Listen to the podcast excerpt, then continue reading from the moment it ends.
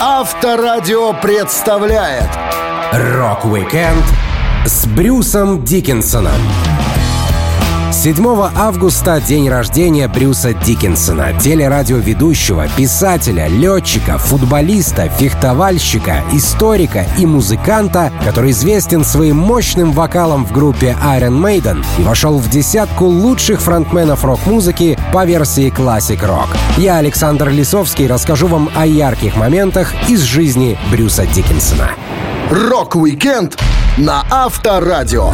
Для детей старше 16 лет. Известный музыкант, фехтовальщик и пилот гражданской авиации, сидевший за штурвалом гастрольного самолета своей группы Iron Maiden Брюс Дикинсон, воспитывался в суровых, холодных английских условиях. Он родился 7 августа 1958 года у довольно молодых родителей. Музыкант вспоминал.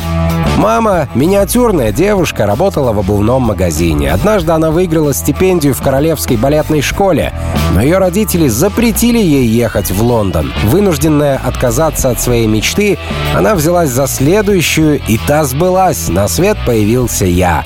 Отец больше всего в жизни любил автомобили и механизмы, планирование, дизайн и чертежное дело.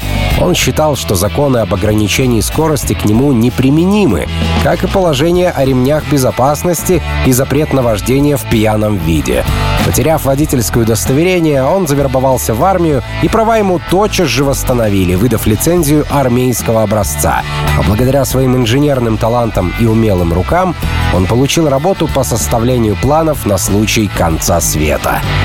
Первые пять лет своей жизни Брюс Диккенсон провел под присмотром бабушки и дедушки по папиной линии. Родители часто были в разъездах, показывая шоу с дрессированными собачками, так что Брюс с дедом гуляли в лесах, ковыряли кроличьи норы и встречали живописные закаты.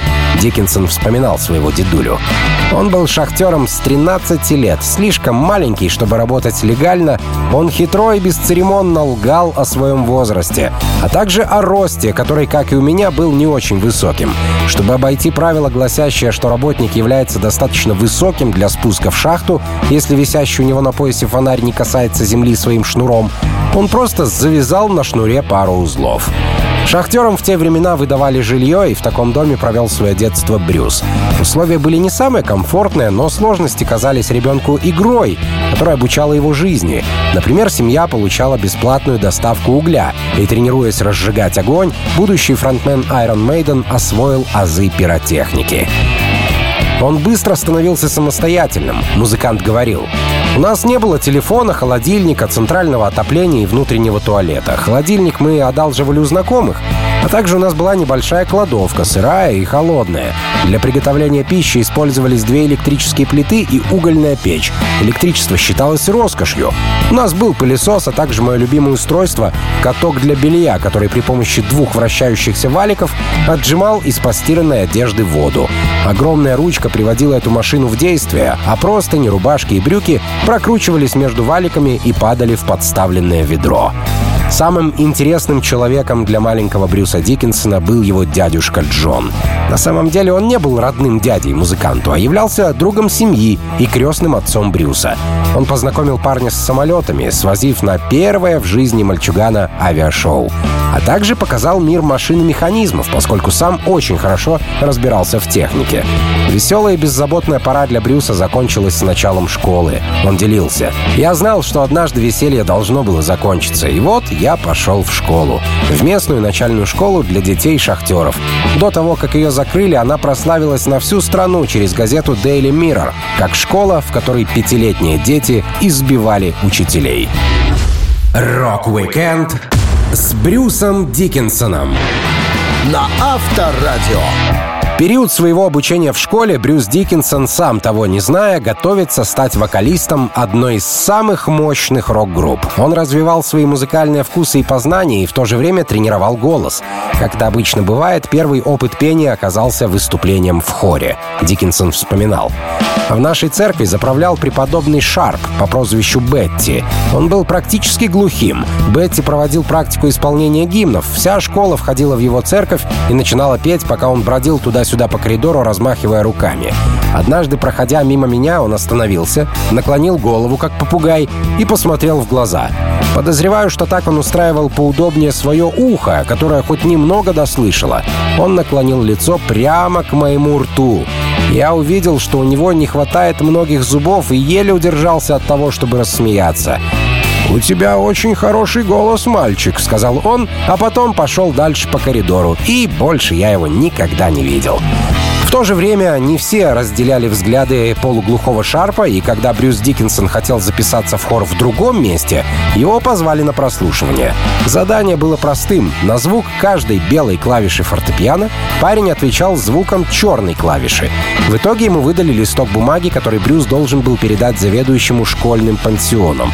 На нем было написано «Диккенсон, Сидней Хаус, не вокалист». Этот случай не сильно расстроил парня. Впоследствии он много раз уделывал всех своим пением. Но сейчас Брюс только познавал рок-н-ролл. Он вспоминал. Первой группой, которую я увидел живьем, были Wild Turkey, затем Vandergraaf Generator и работавшая в том же прогроковом ключе Sting Driving Scene. У нас могли сыграть Queen, но концерт был отменен после того, как они стали очень популярными в Америке. Во время летних каникул я мотался по городу, слонялся вокруг музыкальных лавок и прижимался носом к витринам магазинов, где продавали гитары и усилители. Мое знакомство с группами, альбомами и сценой превратилось в фантастический мир снов. У меня был транзисторный радиоприемник с одним маленьким наушником, я слушал пиратскую станцию Radio Caroline, скрипучие звуки которой шуршали туда-сюда под моим одеялом по ночам. Альбом Deep Purple Made in Japan я выучил наизусть, нота в ноту.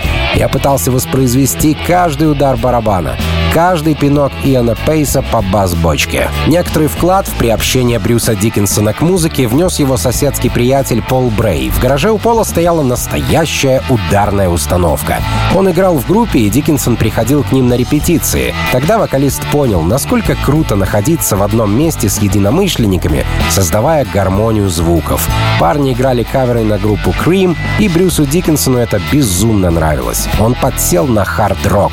Музыкант говорил, в то время я был покрыт пятнами, носил ветровку анорак и синие расклешенные джинсы со сделанными шариковой ручкой надписями Deep Purple и Black Sabbath на бедрах. Я ездил на раздирающем уши своим треском нелепом мопеде. О да, и я хотел стать барабанщиком. Мои родители пришли бы в ужас, узнав об этом. То была моя страшная тайна. У меня имелась пара барабанных палочек, которые я хранил тайком от родных, и доска, на которой я тренировался отбивать ритм. Мама с папой хотели, чтобы я стал врачом, ветеринаром, бухгалтером или занимался еще какой-нибудь профессиональной работой. Но им предстояло разочарование. Рок-уикенд с Брюсом Дикинсоном на Авторадио.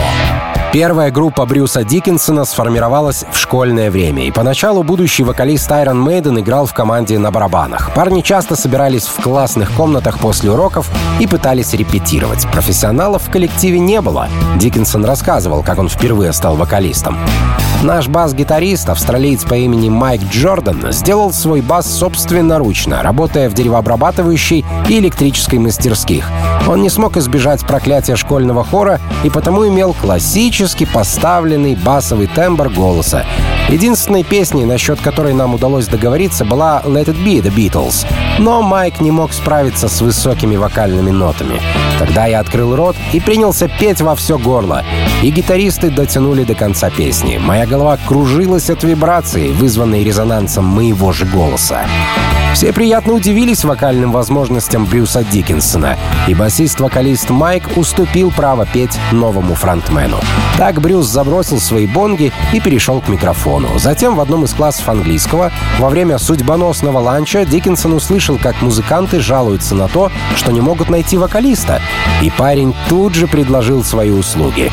Ему назначили прослушивание, Диккенсон делился. У группы была настоящая ударная установка и две гитары, а у басиста было свое снаряжение, автономный усилитель и динамик. Они выучили половину альбома Argus от Wishbone Ash, а также All Right Now от Free и неизбежную «Smoke on the Water». После того, как в одной из песен мне удалось несколько раз разразиться воплем Иэна Гиллана, все понимающие кивнули. «Ты будешь нашим новым вокалистом». Я спросил, есть ли у них название. «Парадокс», — последовал ответ. Я подумал, что это довольно дерьмовое название.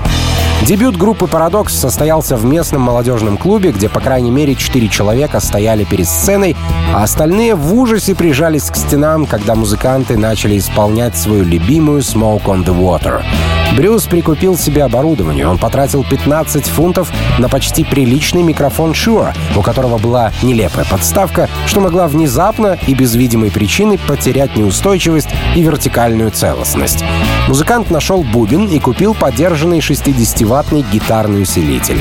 Диккенсон сам начал пробивать концерты для команды. Он рассказывал. «Я просмотрел анонсы концертов в местной газете для групп, а затем проштудировал телефонную книгу в поисках номера паба, где они играли. Так или иначе, мы все же сумели получить заказ на выступление в пабе под названием Broadfield, а также смогли дать там еще один концерт. Подписав квитанцию, мы получили 3 фунта стерлингов, а также один гамбургер, из которого, как собачьи уши, свисала начинка, по бутылке пива Newcastle Brown. На одном из первых выступлений Брюса Диккенсона на сцену вылез пьяный мужик и начал кричать, чтобы музыканты играли тише.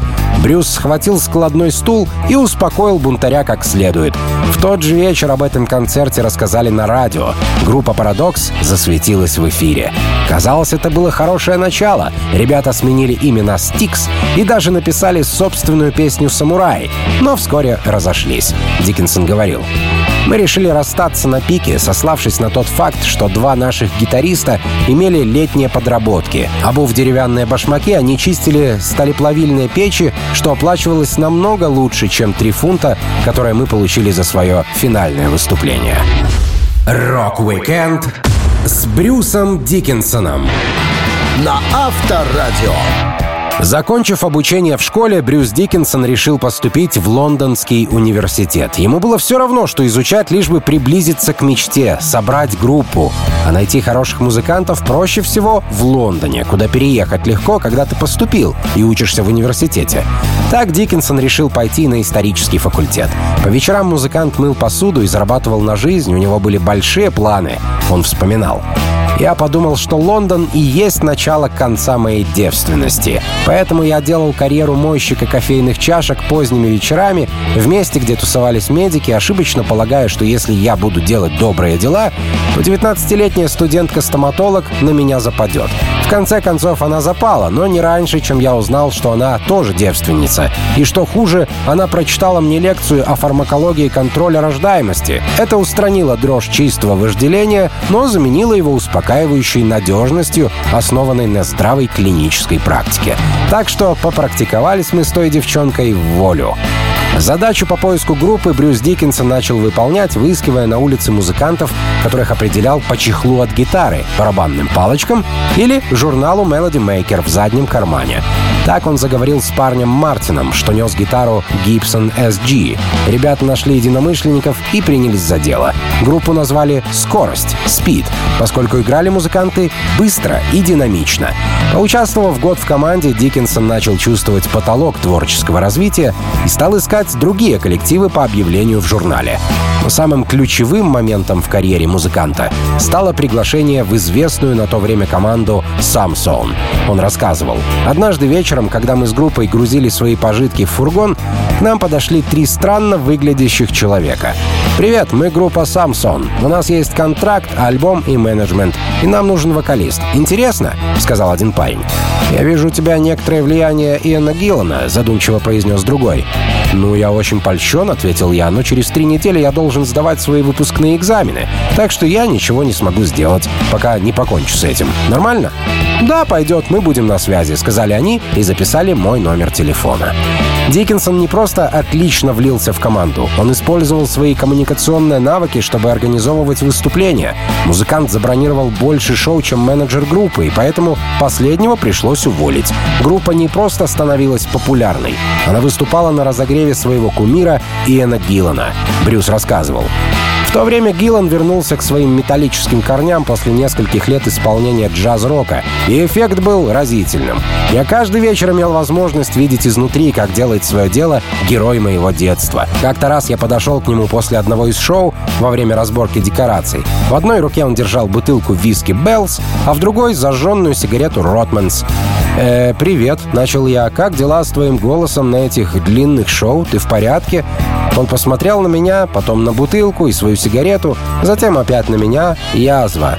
«У меня несколько язв», — сказал Гиллан. И снова бросил взгляд на свою бутылку Bell's. «Вот, полирую их как следует». А потом сделал глоток. Группа Samson гастролировала и писала новый материал. Первые студийные записи давались Брюсу сложно, поскольку песни делали не под его вокал, но со временем он сам начал участвовать в создании композиций.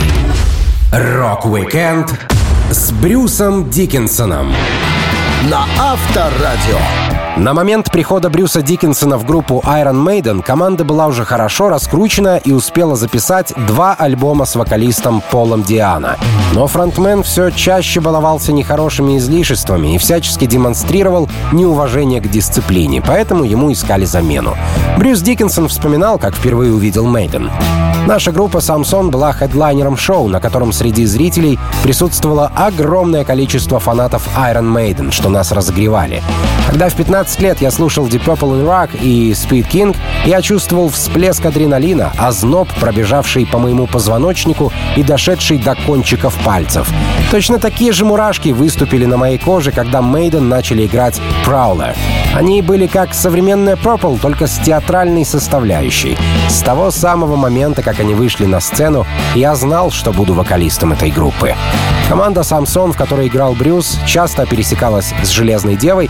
Они даже работали в соседних студиях, а барабанщик Клайв Барр и вовсе выступал в обеих группах. Приглашение Дикинсона на вокал было вопросом времени, и этот вопрос решился на фестивале «Рединг». Брюс рассказывал. «Я сидел в углу палатки, поближе к пиву, когда ко мне подошел менеджер Iron Maiden Рон Смолвуд и сказал, «Не хочешь ли зайти в мой номер, чтобы поговорить?» Рот раскрыл свои карты. «Я предлагаю тебе пройти прослушивание в Iron Maiden. Тебе это интересно?» Я решил, что в этой ситуации стоит обойтись без лишних выкрутасов, поэтому ответил ему то, что думаю. Во-первых, ты уже знаешь, что я получу эту работу, иначе бы ты и не спрашивал. Во-вторых, что будет с нынешним вокалистом Полом, и знает ли он, что ему придется покинуть группу? И в-третьих, когда я получу эту работу, а я ее получу, готовы ли вы будете к совершенно другому стилю, другим взглядам и человеку, что не собирается перестраиваться? Я могу быть очень занудным, но всегда только по делу. Если тебе такое не нужно, скажи мне прямо сейчас, и я уйду. В итоге Мейден попросили Диккенсона выучить четыре песни, чтобы подготовиться к прослушиванию. На тот момент группа выпустила уже два альбома, так что Брюс выучил все их треки. Ему пришлось подождать несколько недель, пока уволят Пола Диана, а потом новый вокалист перезаписал партии на четырех живых треках. Так Брюс Диккенсон получил работу в Iron Maiden, и в тот вечер все ворвались на концерт UFO в Hammersmith Odeon, чтобы отпраздновать и напиться в полную зюзю. На следующий день началась работа. Брюс проходил осмотр врача. Он говорил, Отоларинголог сказал, что мой слух ниже нормы на 4 кГц. Это была проблема правого уха, поскольку в армейском лагере мне приходилось стрелять из громкого оружия без слуховой защиты. Но с этим можно было жить. В ближайшее время я прошел также тесты на зрение, анализ крови, проверку на наркотики, а страховые компании ползали по мне вдоль и поперек. Я был очень рад услышать, что являюсь зоной, свободной от венерических болезней, и не было никаких причин препятствовать тому, чтобы в течение нескольких следующих лет я мог бы буйствовать в составе рок-группы. Когда Диккенсон начал выступать с Iron Maiden, фанаты предыдущего вокалиста Пола Диана остались недовольны. Один из них даже написал письмо, где подробно описал ужас, который он испытал, услышав, как его любимые песни звучат сквозь сирену воздушной тревоги. Менеджерам очень понравилось это выражение, и Брюса стали называть «Человек-сирена». Рок-уикенд с Брюсом Дикинсоном на Авторадио.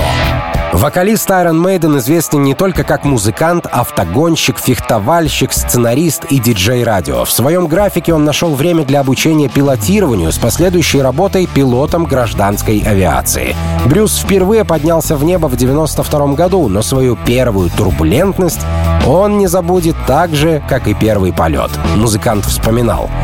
Первый раз, когда вы по-настоящему пугаетесь в самолете, это незабываемое событие, и я навсегда запомнил то воскресенье. С тех пор случались и другие ситуации, когда я был напуган, или, возможно, должен был быть.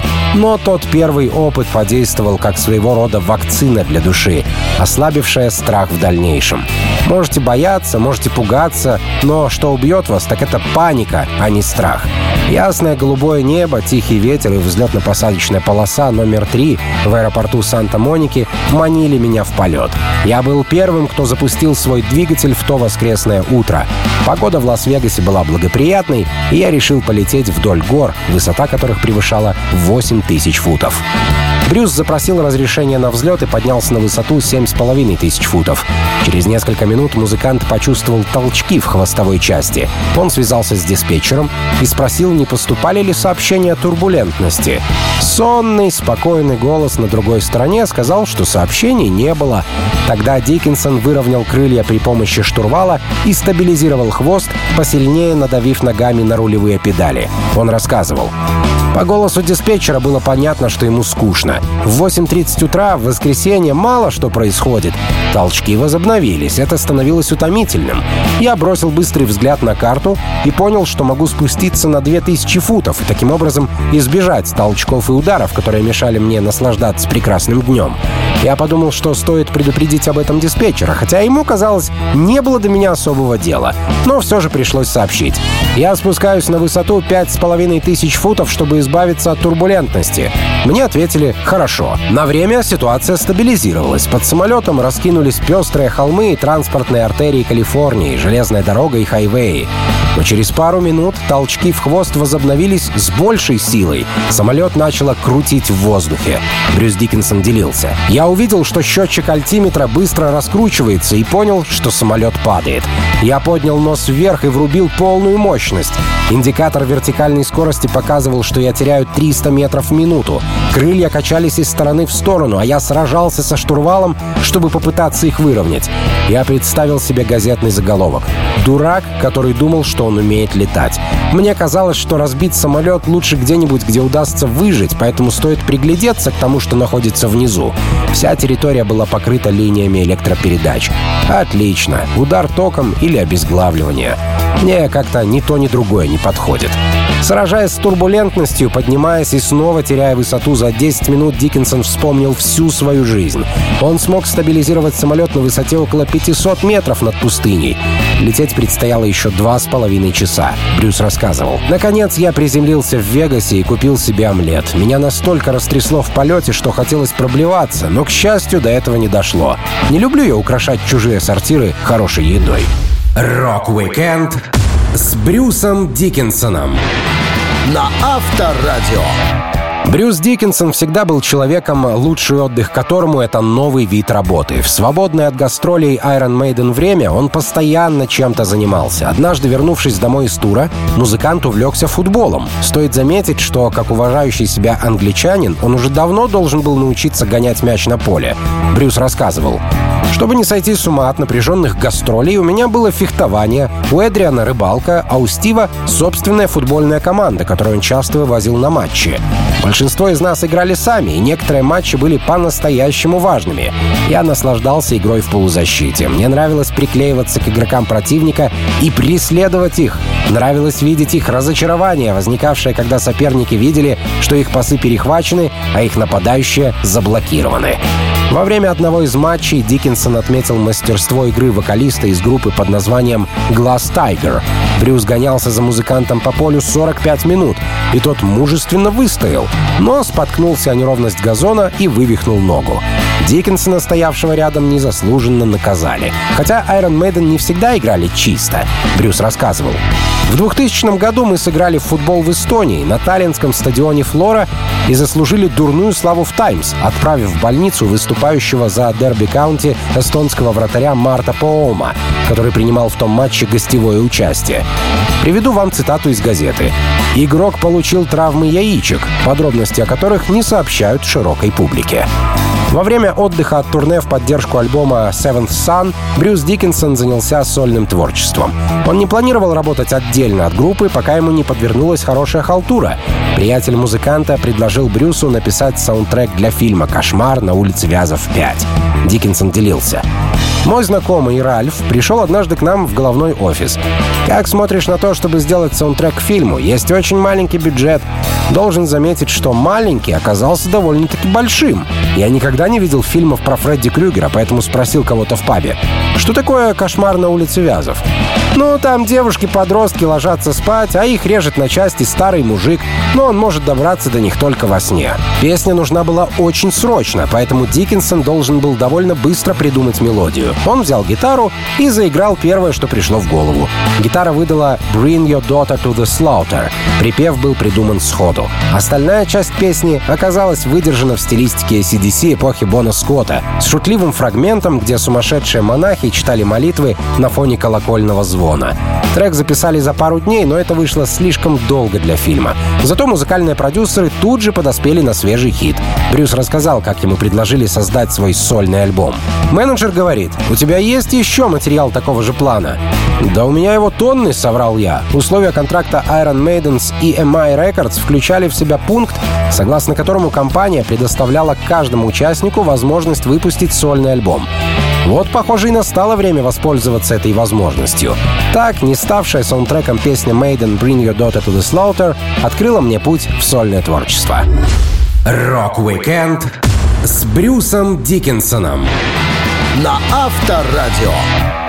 То время как Брюс Дикинсон с удовольствием рассказывает о бабушке и дедушке, которые его воспитали, о своих сыновьях и дочке, которых воспитывал он сам, музыкант говорит крайне редко. В автобиографиях его личная жизнь не упоминается, поскольку, как выражается Брюс, это не продвигает повествование. Но, тем не менее, в разных интервью и книгах есть рассказы о его первой супруге Эрике Барнетт по прозвищу Джейн, с которой они долгое время встречались до свадьбы. Пара поженилась 27 декабря 1984 года. В то время у Диккенсона был творческий отпуск. Он говорил, чтобы не тухнуть, нужно было использовать время с толком. Я не только решил жениться на Джейн, но и планировал вернуться к фехтованию. Я не хотел в 40 лет выглядеть на 60, и чтобы в моей памяти было больше, чем выпивка и вид из окна турового автобуса. Несмотря на то, что пара разошлась после трех лет совместной жизни, Джейн всегда с хорошими эмоциями отзывалась о своем бывшем супруге. Она говорила, я думаю, что он невероятно хороший человек. У него есть мозг, который может делать два, три или четыре дела одновременно, что довольно необычно для парня. Музыкальный бизнес — это культура хулиганов, особенно хэви-метал. Если бы они не заколебывались на работе, ничего бы не происходило. Раньше я довольно много ездила с группами и видела, что мужики не очень хорошо относились к девушкам. Но Брюс был другим. Он отличный друг и очень вежливый джентльмен. Второй супругой Брюса Диккенсона стала психотерапевт Пэдди Боуден. Брюс и Пэдди прожили вместе 29 лет и обзавелись сыновьями Остином, Гриффином, а также дочерью Кия. После свадьбы молодожены поехали в путешествие на поезде. Брюс всегда любил поезда, несмотря на то, что работал летчиком. Он рассказывал. По возможности я добирался до концертов в Британии на поезде. Я люблю железную дорогу. Нынешнее расписание британских железок очень разочаровывают. Они сократили количество ночных поездов, которыми я предпочитаю пользоваться. Раньше было лучше. Помню, что даже в свой медовый месяц мы с Пэдди отправились на Восточном экспрессе. Сыновья Брюса Диккенсона тоже стали музыкантами. Остин был солистом металкор группы Rise to Remain до их распада в 2015 году, после чего парень сформировал альтернативную метал-группу As Lions. Другой сын Гриффин, который ранее работал плотником на сцене для Iron Maiden во время их туров, стал солистом melodic hardcore группы со сложным сложно произносимым названием SHVPES. Брюс Диккенсон не навязывал своим детям музыкальную деятельность. Остин говорил, что даже не помнит каких-то долгих туров отца или постоянных репетиций. Он делился. Папа много раз говорил, что главное не облажаться, но он не лезет с советами, как и что надо делать. Он рассказывает все обычные отцовские вещи и поддерживает меня. Я не думаю, что кто-то из нас был бы рад, если бы мы учили друг друга, что надо играть. Папа не был в Мейден большую часть моего детства, поэтому я не имел представления о том, что он делал. Хотя сейчас, конечно, знаю. Он не гастролировал постоянно. Когда я ездил с ним на шоу, то был очень маленьким. Мне было около года или двух, так что я этого не помню. Я не рос на концертных площадках или репточках, хотя музыка всегда была большой частью моей жизни. После распада второго брака Брюс Диккенсон познакомился с фитнес-инструктором Лианой Дольче, которая была давней фанаткой Мейден, и пара стала жить в Париже. Отношения детей с Брюсом остались хорошими, и музыкант очень гордится творчеством своих сыновей. Rock-Weekend с Брюсом Диккенсоном на Авторадио. Самым страшным и суровым испытанием в жизни Брюса Диккенсона была не школа, где пятилетки избивали учителей, не прослушивание с группами и не чрезвычайные ситуации на борту его самолетов. Самым драматическим эпизодом стал случай заболевания музыканта раком гортани. Все начиналось безобидно, Диккенсон вспоминал. Я понимал, что с моим телом что-то не так. Чрезмерно потел по ночам, но думал, что это из-за слишком толстых простыней в гостиничных номерах. Сплевывал кровь, когда чистил зубы, но, может, я просто слишком сильно давил щеткой на десны. Чувствовал себя так, будто подхватил простуду. Но это же был ноябрь, а в ноябре и положено простужаться. Но больше всего меня беспокоил скверный запах изо рта, будто я объелся протухшего сыра. Я вбил свои симптомы в поисковик, с учетом возраста получил диагноз плоскоклеточный рак, вероятно вызванный вирусом папилломы человека. Но тогда я проигнорировал это. Мне нужно было делать альбом. Мой голос был в порядке, и я прекрасно проводил время.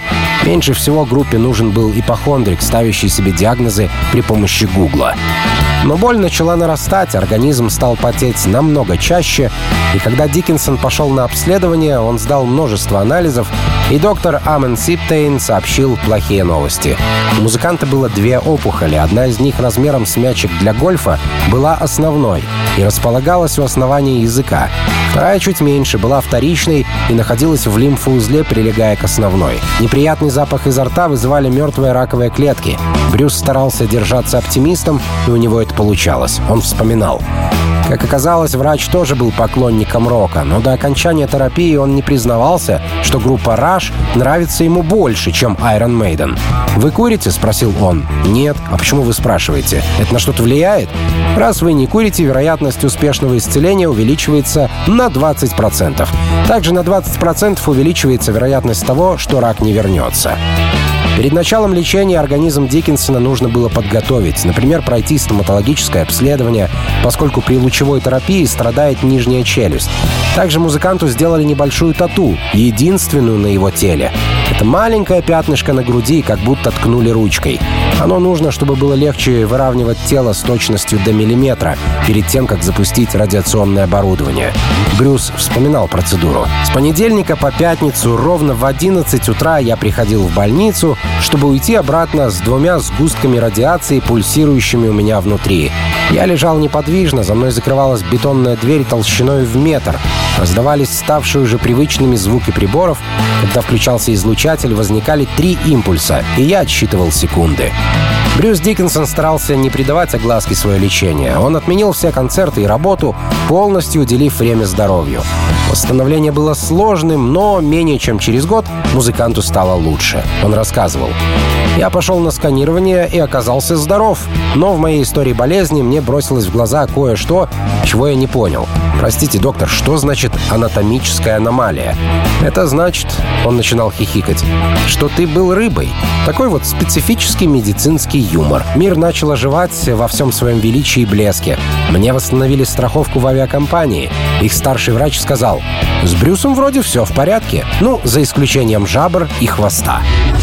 Rock-Weekend с Брюсом Диккенсоном на Авторадио. Как человек, проводящий свое свободное время за работой, Брюс Диккенсон не мог не попробовать себя в роли теле- и радиоведущего. Поскольку он привлекал внимание окружающих тем, что пилотировал аэробусы, с ним связалась одна из телекомпаний, которая хотела сделать для канала Discovery шоу под названием Flying Heavy Metal.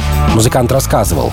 Первоначальная задумка была достаточно неструктурированной и сводилась к тому, что я должен был разгуливать по улицам и летать на самолетах, болтая о том о сём.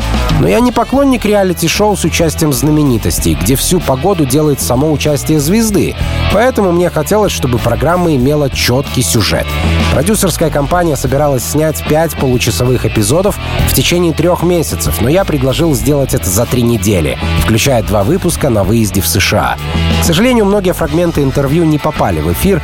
В противном случае у нас получилось бы 10 часовых выпусков, и работать над ними действительно пришлось бы три месяца.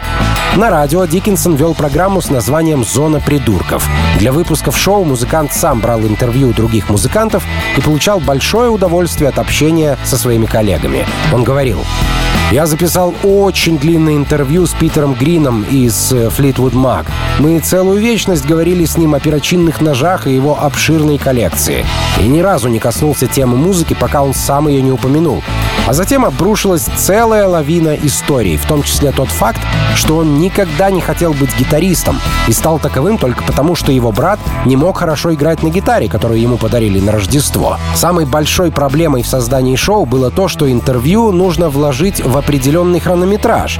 Историй для программы записывалось много. Брюс начал путешествовать и прилетел в Лос-Анджелес, чтобы сделать выпуск о выходе нового альбома пожирающего монахинь кардинала плотских утех великого и могущественного Блэки Лоулиса, что был лидером хэви-метал группы «Васп». Диккенсон рассказывал.